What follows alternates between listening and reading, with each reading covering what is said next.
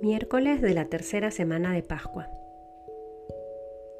Bienvenidos a Palabra Viva, en el nombre del Padre, del Hijo, del Espíritu Santo. Amén. Del Evangelio según San Juan, capítulo 6, versículos del 35 al 40.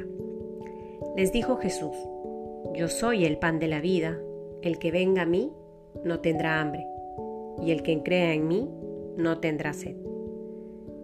Pero ya os lo he dicho, me habéis visto y no creéis. Todo lo que me dé el Padre vendrá a mí, y al que venga a mí no lo echaré afuera.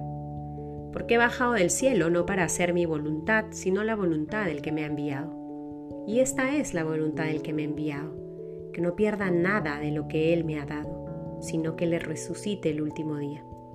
Porque esta es la voluntad de mi Padre, que todo el que vea al Hijo y crea en Él tenga vida eterna, y que yo le resucite el último día.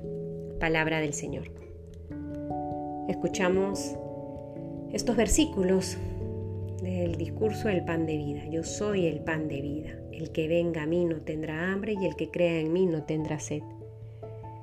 Es el mismo Señor Jesús, ese pan que se parte para ser repartido. Es Jesús, ese pan que da eternidad.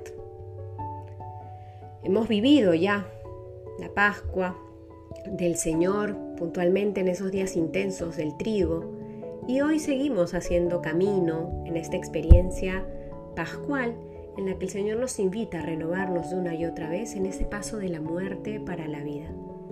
Y de agradecer también cómo su victoria frente a la muerte hoy nos permite tenerlo a Él presente de manera real y viva en la Eucaristía. Que podamos en este día agradecer por su presencia eucarística y valorar lo que eso significa para nuestro camino. Es el Señor Jesús, el pan de vida que nos sostiene, que nos fortalece. Es el Señor Jesús, el pan de vida que nos alimenta, que nos reconforta. Que al, al valorar esta realidad, podamos entonces vivir con seriedad lo que significa tenerlo a Él en un sagrario, lo que significa tener la posibilidad de acercarnos a la comunión, lo que significa tener la bendición de estar puestos de rodillas y adorarlo en su presencia eucarística.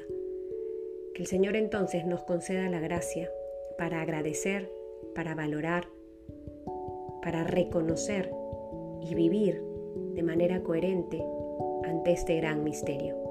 En el nombre del Padre, del Hijo, del Espíritu Santo. Amén. Cristo ha resucitado.